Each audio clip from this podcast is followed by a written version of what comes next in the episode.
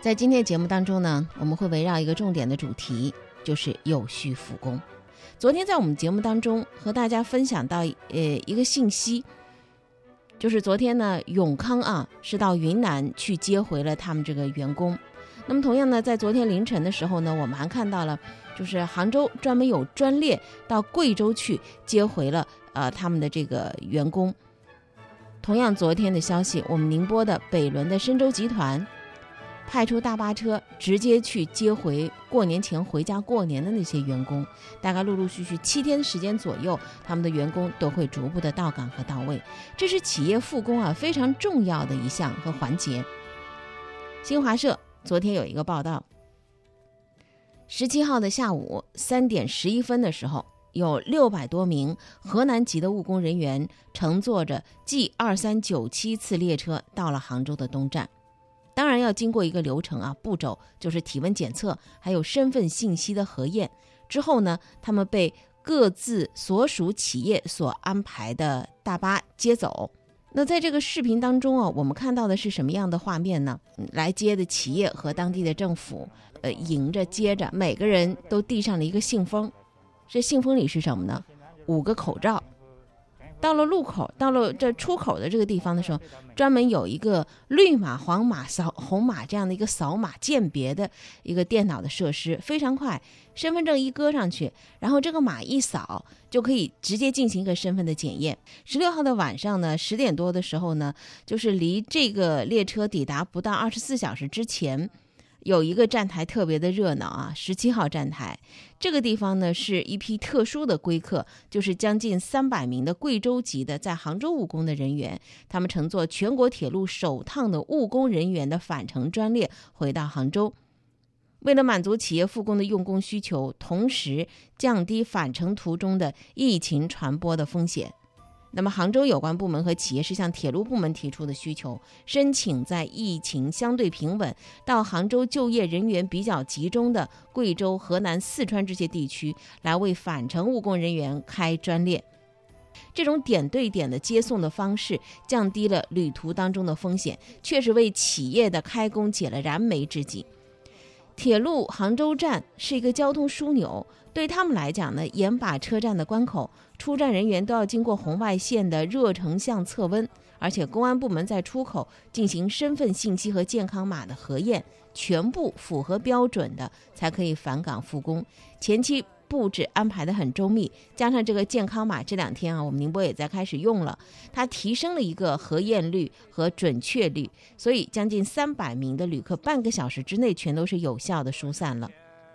十六号上午左右，十点四十分接到电话，到了下午两点左右开车，到晚上十点七分啊到杭州。所以贵州籍的这位务工人员啊，杨国云他说，以前我是坐二十个小时的大巴，呃，回到贵州的三穗县。现在呢，嗯，因为省际交通没恢复，我还在愁怎么来上班。这趟专列花了八个小时，感觉太方便了。十六号下午，嘉善县是组织了什么呢？长龙航空的包机把一百五十多名的员工从一千七百公里外的四川广元接回到了浙江。十七号凌晨，我们昨天说到过，就是呃云南省的镇雄县开出了载着千余名务工人员的大巴车，经过三十多个小时的长途跋涉，陆陆续续把员工送到了被称为是五金之都的永康。一方面是企业特别着急，他们盼着复工；一方面是疫情防控处在丝毫不能够放松的关键阶段。复工复产当然不能够一哄而上，所以浙江的恢复生产工作会基于五色疫情图分区分级来统筹的。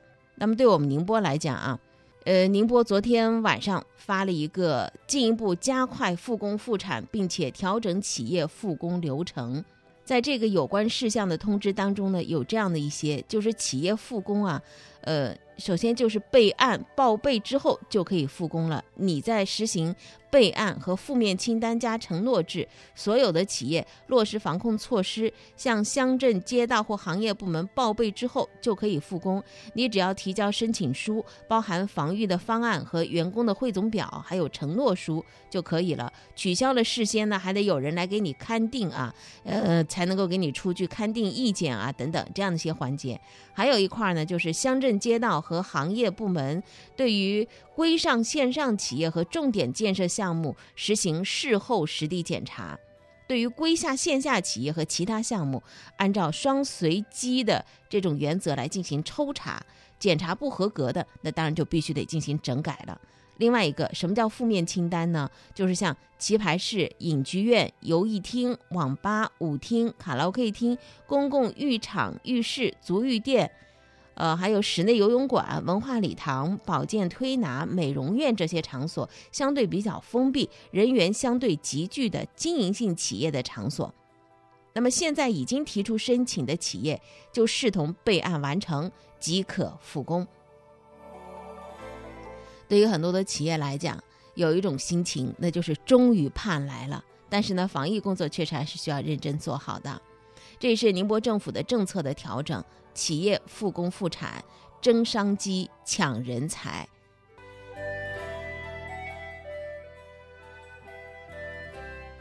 确实，防控疫情到了现在这个阶段，经济发展摆在了一个非常重要的位置。对于各地政府来讲，抢先一步，如何抢，怎么抢，如何有效的做到这个两手啊都平衡掌控好呢？既显示着执政能力，同时呢，也是一个行动力啊。你的故事我在听，好故事带来好传播，天天说事儿。那么接下来，我们一起来快速浏览，来关注更多的其他方面的一些资讯内容。退役军人事务部、中央军委政治工作部联合印发了通知，因为履行防控职责感染新冠肺炎以身殉职的人员符合评定条件的，应该评定为烈士。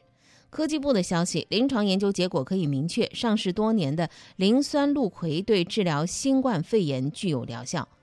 国家中小学网络云平台十七号正式开通免费使用，提供防御教育、课程学习等六大模块的学习资源。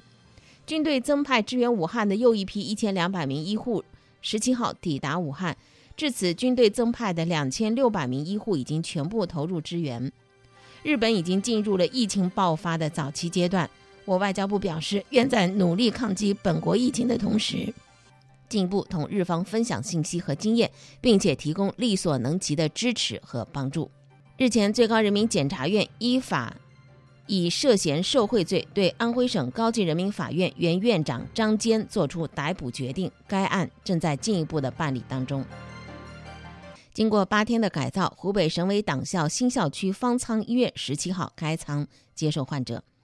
上海警方日前抓获盗窃犯钟某，钟某谎称接触过湖北人，还装咳嗽装病逃避检查。经查，钟某身体一切正常，已经被刑事拘留。近日，一份署名武汉病毒研究所陈全娇的举报信息热传，陈全娇声明从没有发布相关的举报信息，将追究冒用身份造谣者的法律责任。国家卫健委发布，患者发病到确诊的全国平均天数是四点九五天，缩短诊断时间，及时诊疗，早诊早治是提高治愈率的关键措施。内蒙古乌海的杨某不戴口罩强闯小区，还咬伤辅警，因为犯妨害中公务罪，杨某日前被判处有期徒刑十个月。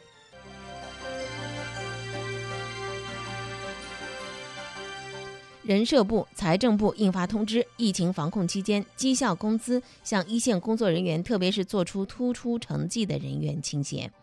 海关总署出台措施，从简化手续、快速验放等方面，及时帮助企业解决进出口当中遇到的问题，支持外贸企业复工生产。为进一步支持疫情防控工作，湖北十七号紧急拨付疫情防控中央补助资金三十五亿元。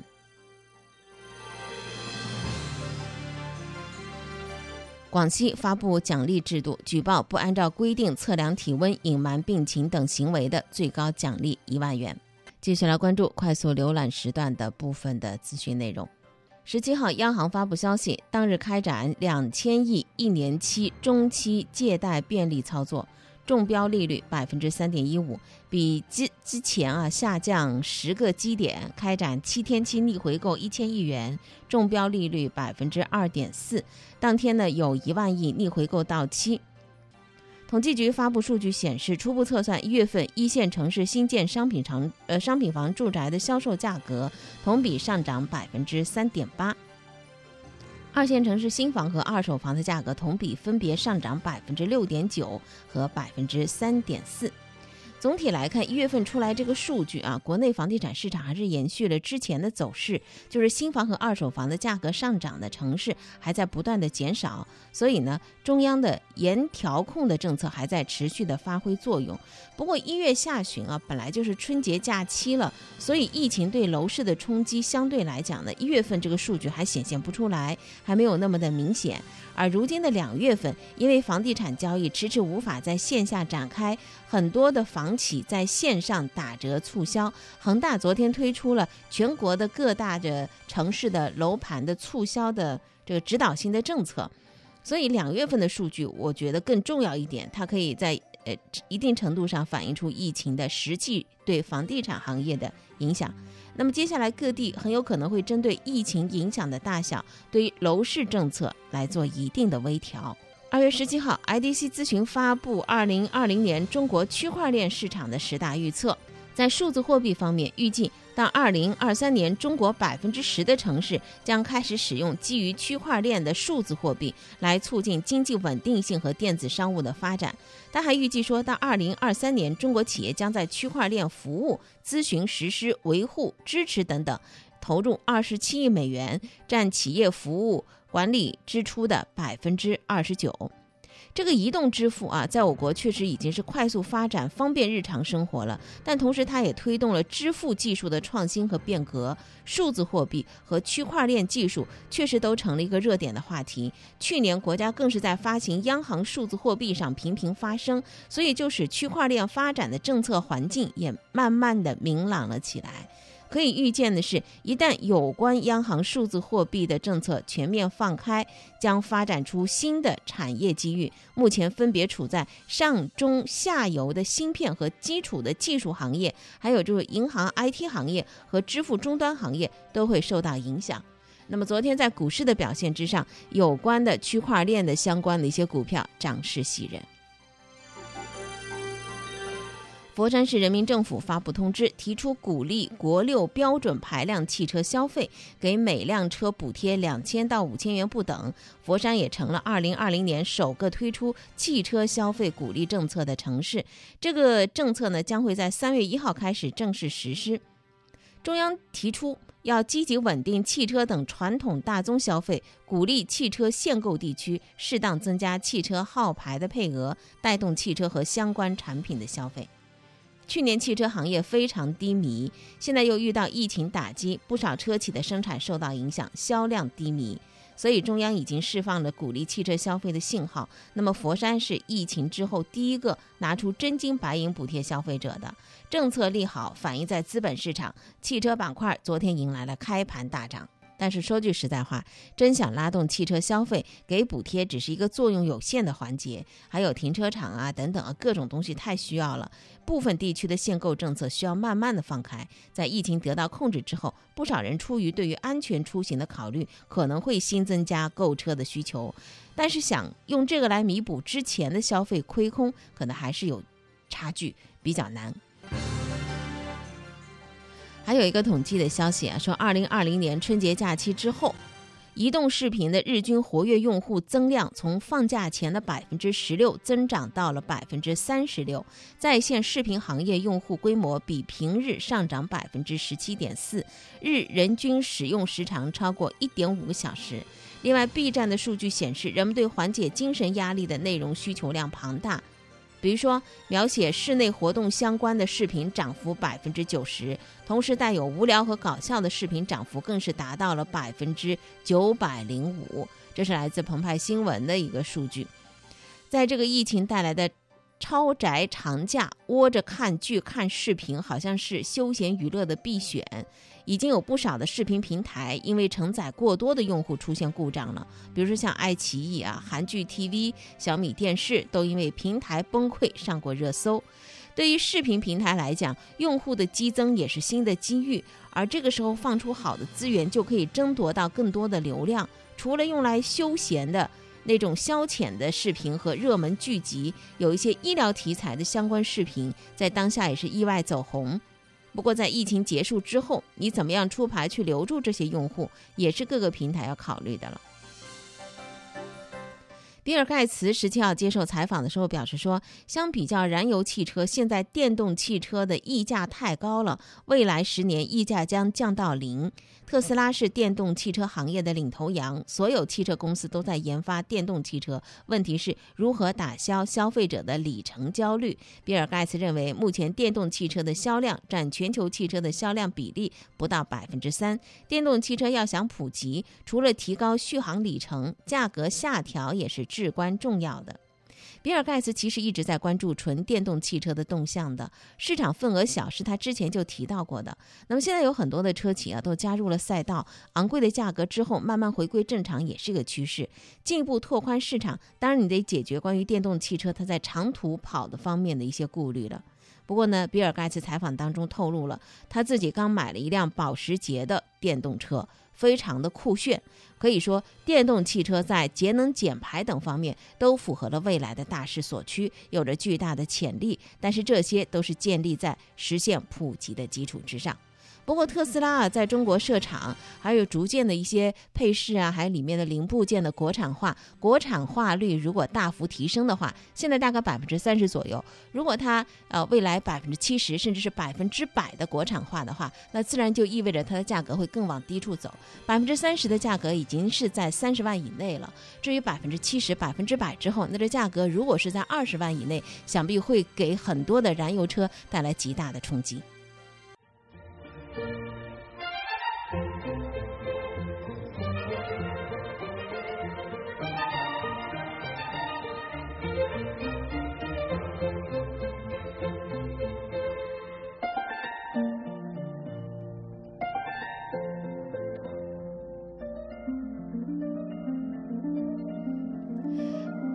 疫情进展到两月中旬，今天是二月十八号之后，越来越多的人有点坐不住了。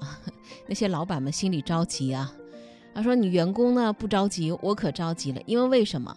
不仅仅是自己一家人的养家糊口，身上承担着太多的社会责任。”老板 为员工服务，为员工打工是他们的自嘲，但到了关键突发事情来临的时候，真的是这种自嘲就变成了极大无比的焦虑。近段时间呢，我一直在跟一些相关的啊中小企业在进行了解一些相关的信息，确实深深的感受到了那种焦虑。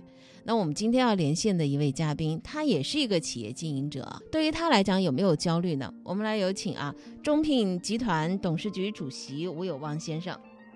你好，吴总。哎，你好，你好，主持人。呃，我们今天节目的连线如同闹钟一样，把您给叫醒啊。呃，刚才就是我首先想问您个人一下啊，作为一个公司的负责人来讲的话，您近段时间随着疫情的这个进展啊、起伏啊，有没有对自己的企业经营上头有一种焦虑？呃，这个我想肯定是有的，不仅是我们啊。那所有的一些中小企业，因为我们宁波中小企业比较多啊，嗯，这个影响，呃，确实比较大，嗯，特别是对一些服务业以及服务业当中的传统服务业，比如商业啊、酒店啊、餐饮啊这些影响都很大，嗯，普遍，所以很多老板，昨天我们朋友圈在发布一个这个这个这个视频啊，一个一个小游戏啊，就是老板睡不着觉，嗯。呃，这个都好，我们朋友圈好多人在传这个事情。嗯嗯，确实很多中小企业老板这个受伤比较大的。嗯，尽管我们现在也看到了各地政府啊，会出来一些相应的，比如说一些呃缓交社保啊，或者说缓交这个公积金啊等等啊，一些相应的呃扶持的政策。呃但我也听到这样的声音说，缓交并不一定不交啊，早晚得交啊。那么到了就这个关键的节点的时候啊，这个关口怎么过？对于你们来讲，现在公司有没有面临是需要急需去解决的一些问题？呃，其实我们这个中聘这个，呃，是一家专业做人力资源服务的企业的啊。其实，嗯其实我们面对的这些问题，都是很多中小企业所面临的这个问题的。嗯。呃，应该讲，就是宁波政府的这个反应啊，还是比较迅速的。嗯就各个部门，到包括呃国税，包括人社部门，就是我们社保是人社部门管的啊。嗯呃，还包括一些呃金融机构，总体来讲反应还是比较快的。嗯嗯嗯呃，比如我们刚才讲的这个社保，呃，宁波出台的政策是延交三个月啊。嗯。这个国税也是延迟三个月缴纳可以啊。嗯那这些政策，我觉得有肯定比没有要好很多了。嗯嗯嗯，因为对于中小企业来讲，如果没有这个研究的政策，那也就是意味着一复工就会面着面临着马上有一笔很大的支出要开出去。嗯嗯这延交以后呢，至少就会，就我一上班的时候，这笔这个钱我可以先不用出去，可以嗯三个月以后出去，嗯嗯，还是有用的啊。嗯，就是帮你周转有一个时间的空间留下来了呃，对的，啊，对的。留有余地了。嗯当然，当然，很多企业这样说能不交最好。当然，呃我我们是这个没有最好，我们至少也是比较好的吧，嗯嗯嗯，这这样想啊。这倒是，我觉得每个人开玩笑的说，哎呀，最好少交，或者说不交。但是，但因为这个钱是关系到每个个体的员工的，对吧？所以我说，企业身上是承担着很多的社会责任在的。有的时候是你嗯不扛也得硬扛。那您刚才提到了，就中聘它是一个人力资源服务的公司啊。那么现在就面临很大的一个一个一个问题是什么呢？就是比如说我企业复工之后，我的员工回不来，我说我要需要招新的员工，我说我本来二零二零年的发展是想过年之后有一些新的突破，呃和领域需要新的员工的。那但是呢，嗯大大量的人员的聚集就成困难了。你们如何面临的这种人力资源服务上头、业务上头的一个节点的突破呢？呃，这个因为我们中聘比较特殊啊，因为我们是呃一家专业的人力资源机构，而且我们有大量的员工啊，就派驻在各地上班的。嗯那我们整个这个疫情当中，我们分了节节跟节后两个时间点。嗯。呃，因为我们光在宁波就有将近有四万多名员工，嗯就是在各地上班的啊。嗯而且这个这个员工，我们宁波的四万多名员工当中，其中有一万多名员工是分别派驻在像地铁啊、协富警啊、城管、啊乡镇啊、社区啊、物业啊、消防这些一些岗位的。嗯。所以就是我们呢做了两手，呃，两个时间点的准备，一个是复工前的准备，一个是复工后的准备啊。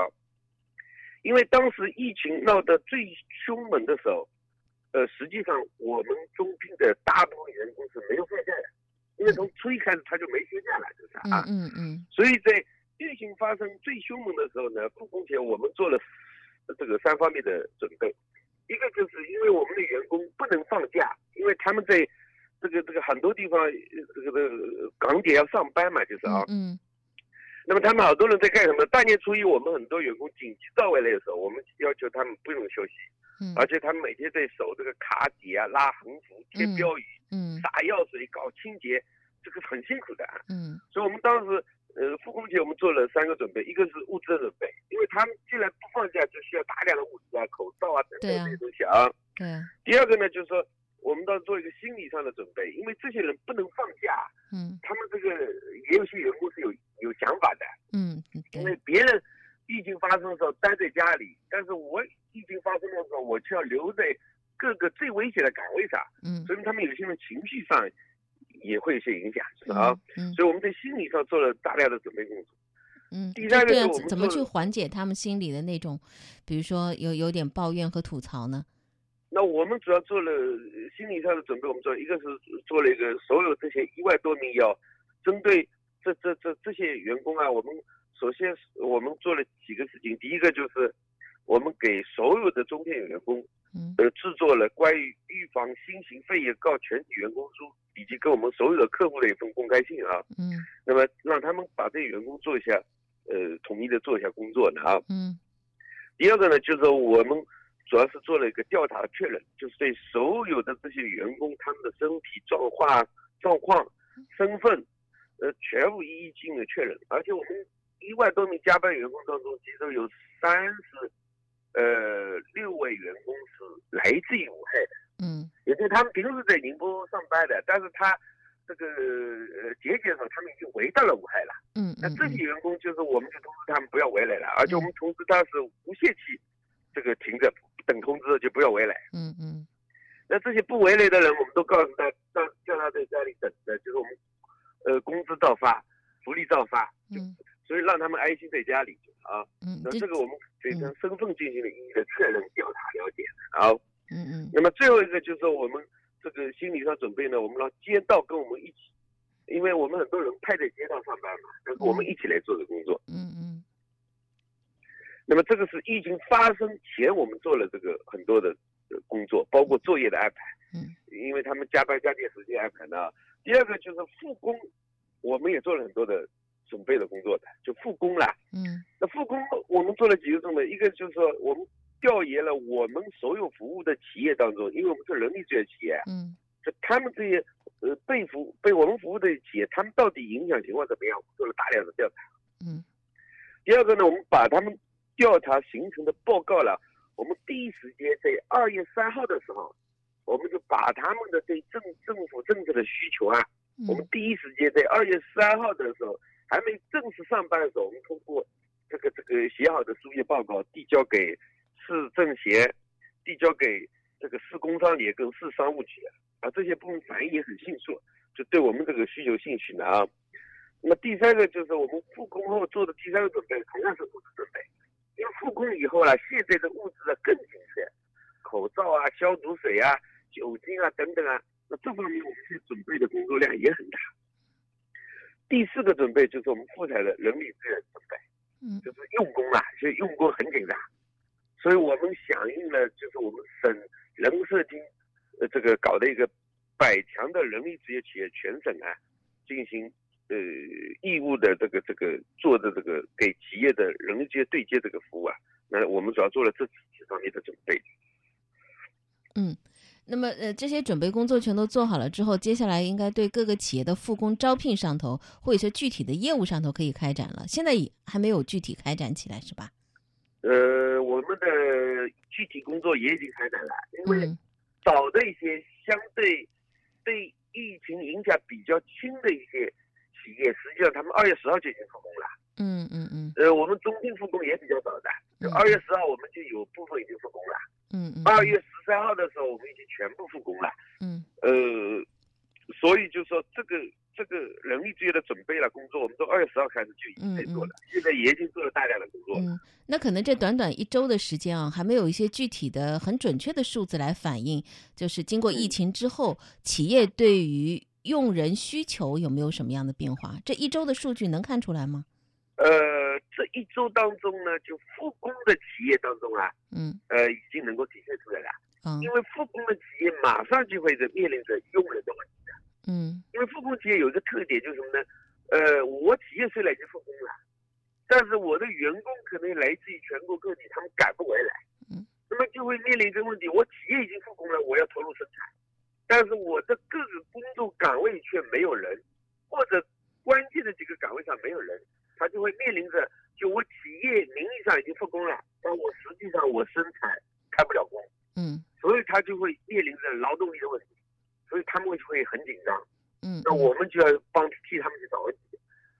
嗯呃，这段时间这一周下来，就找这种劳动力啊，就用人市场去找人，呃，跟往年相比的话，是不是困难很多？呃，肯定，因为每年的春节回来，呃，本身就很难。用嗯本身就很紧张的啊，用工非常的紧张。嗯那今年就更加的紧张，但是也相对好点在哪里呢？就是毕竟是我们回来的时候开工的企业不是很多，嗯嗯，就到今天为止啊，嗯嗯就是我们开工企业不是很多。那么这这样就跟去年去比呢，它有一个相对上会好一点，嗯也就是说我开工的企业只有百分之二三十，嗯，那我紧张只能替这百分之二三十企企业紧张就可以了。嗯嗯，对对对，所以我说这一个星期可能具体一些数字还不能够很完整的来体现啊，可能到月底的时候，到两月底或到到三月初的时候呢，一些具体的数字出来的时候，我们可以看看疫情对企业的影响到底能够深入到哪些细节之上了。好，呃，今天非常感谢吴总啊，今天接受我们的连线，我们大致先了解了一些初步的内容。那么，如果说您那边啊已经有一些，比如说用人的一些信息需要发布，需要更多的人啊去找人的话，我相信我们这个平台也可以为您提供这个呃以时段上头的一定量的信息的发布啊。那太好了，也算太好了，也算是为大家助力吧。好，那太好了，谢谢吴总。嗯，好，好，好，好，好，再见。嗯，好好，拜拜。聆听那些细微的声音，汇聚那些柔弱的能量。每一个故事都是开端，而不是结束。接下来我们真得听听钟南山怎么说了，因为到这个节点，我们非常关注的就是拐点到底有没有来，呃，峰值有没有出现。廉价，你对病情的走势有何新的判断？我们初步估计呢，应该是二月中啊，或者是中下一点儿。应该在南方呢，就应该是应该达到达到峰值了。全国来看呢，应该是二月中下旬，估计是四月底吧。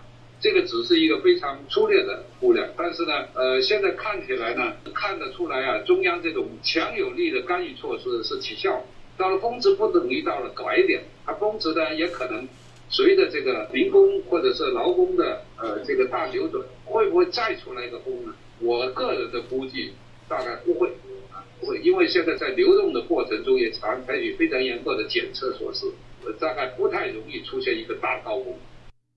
那么最新的数据，我们看到湖北以外新增病例是十四连降了，湖北以外的新增病例的回归数回归到了两位数，峰值不等于到了拐点，呃，这是。外来人员的大流转会不会再有一个峰值？那么峰呃，钟南山他认为，个人估计大概不会。根据模型的预计，两月中下旬全国的病例数将达到峰值，但并不意味着到达峰值之后就会马上的下降。那么这个讲话呢，他是在广州医科大学附属第一医院和武汉前方的广东医疗队 ICU 治疗团队开展远程视频会诊的时候啊，他现场坐镇讨论这个疑难病例的治疗策略的时候，以及就全国疫情发展趋势、危重症救治的时候发表的个人的看法。同时还有一个数据的点，数字的点。而目前呢，是否已经达到峰值呢？还不确定，还需要再观察几天。全国呢，应该是在四月底，这个是一个比较粗略的估量。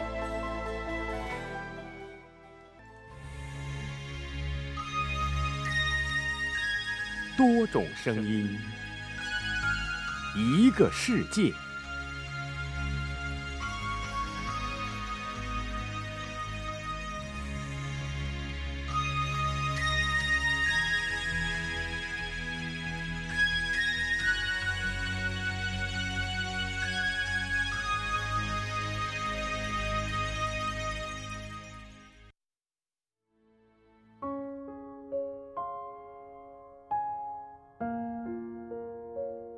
零二零年二月十六日，天气晴。我是武汉市汉口医院的医生徐莹。今天是我投入到抗击新型冠状病毒疫情的第二十八天。我们医院距离华南海鲜市场仅四公里，是第一批新冠肺炎的定点医院。在疫情初期，我在最前线的急诊，看着每天数以千计的病人，虽然自己不吃不喝，倾尽全力接诊，一天下来。也只能看完一百多人，深深的无力感和痛心，几近让人崩溃。后来，可敬的解放军同志风尘仆仆地赶来支援我们，我被派出和军医们并肩战斗。因为工作调动，他们赶赴新的战场后，医院让我接手病区。与门诊流水线般工作不同的是，病区的管理诊疗需要更加的细致和用心。我病区一名三十七岁的病危患者。其母亲一周前刚因新冠肺炎去世，患者呼吸困难到无法说话。看着他眼里的绝望，我们一边精心调整治疗，一边鼓励他。慢慢的，他重拾信心，在我们团队的精心呵护下，终于脱离了危险。有时治愈，常常帮助，总是安慰。医生职业有特殊性，但如果我们的付出能挽回垂危的生命，就是最大的幸福。今天是二零二零年二月十六日，天气晴。我是武汉市肺科医院检验科的护士，我叫祝媛。疫情爆发已经一个多月，我也在一线奋斗了一个多月，可以说得上这是我成为护士以来最大的考验。今天我值夜班。工作的忙碌让我没有顾得上吃晚饭。晚上十点半左右，一个美团外卖的小哥往门诊大厅送来了一份好心居民捐赠的面包。我本想拒绝，跟他说心意我们领了，但是他硬要塞给我，转身离开了。那一刻我很感动。过了半个小时，我在门诊大厅里看到一对夫妻端着两碗泡面，忽然感觉到心酸，拿着刚刚收到的面包，双手递给了这对夫妻。吃点面包吧，夫妻俩感谢地看着我说：“你们更辛苦，泡面就够了。”我跟他们说：“营养很重要，不用客气。”他们就没有再推辞了。我想的很简单，我是一名护士，这是一名护士应尽的职责。二零二零年二月十六日，湖北孝感，天气晴。我是孝感云梦县中医院妇产科护士长龚小玲。今天是我支援内五科隔离病房的第十八天，我们这里主要负责疑似病人的收治和筛查。云梦刚刚下了一场雪，天冷得厉害，在病房里我们忙得出汗，汗凉下来就更冷。十一床八十五岁的婆婆自己出去上厕所，没呼叫护士，蹲下去后起不来，就摔到地上了。幸好检查之后没什么大问题。我握着婆婆骨瘦如柴的手，隔着手套。都感觉到了冰凉。我叮嘱婆婆：“您再上厕所一定喊护士。”那位婆婆挺爱干净的，收拾得很整洁。婆婆说：“我看到你们都忙着累着，不想麻烦你们这些孩子们。”我说：“没关系，婆婆，我们家里有老人，我们也是一样这样照顾。您住到这里，这就是我们的责任，有需要就找我们。”我突然想起了自己的外婆，谁没有老的一天呢？希望老人家早日康复。二月十六日，武汉晴。我是中南大学湘雅二医院支援武汉同济医院中法院区的医疗队队长、临时党支部书记刘先岭。今天是来到武汉的第九天，风雪过后的武汉，阳光明媚而犀利。昨天上午，带领大家进行了医护联合大查房和疑难病案大讨论，把湘雅二医院的内涵质量带到抗疫的第一线。经过精准试治，大部分患者的病情明显好转，已经有十来位患者从重症转为轻症，等待评估肺部 CT 和病毒核酸检测后就可走出病房。我们深感欣慰。前线的白衣战士不是一个人在战斗，我们得到了前所未有的支持。在物流不畅的今天，电热毯、方便面、矿泉水、袜子、内衣、牛奶、防护用品，想尽一切办法送到酒店医务人员手中。更让我倍感感动的是中法医院的安保和保洁人员，他们并没有充分的时间进行培训。面对恶疾，毫不退缩，坚守在自己的岗位上。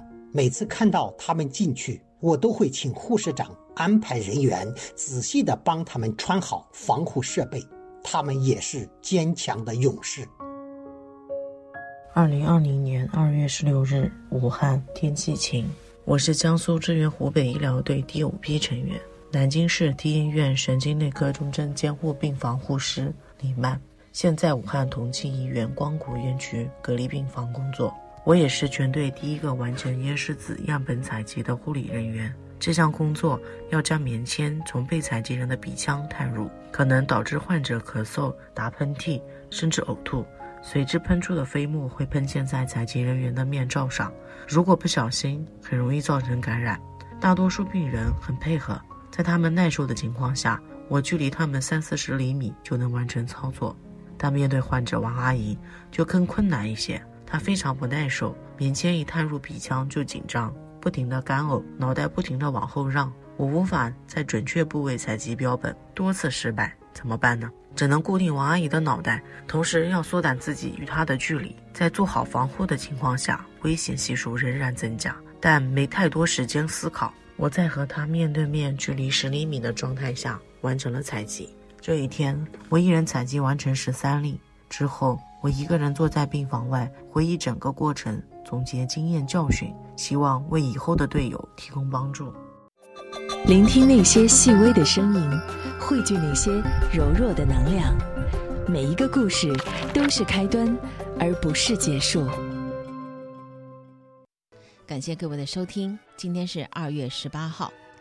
今天太宝贵了，不应该为酸苦的忧虑和心塞的悔恨所消失啊。把你的下巴抬高，让你的脑袋瓜焕发出光彩，像春天阳光之下跳跃的溪水、山泉一样。抓住这今天，它不会再回来了。感谢收听，生活比新闻更精彩。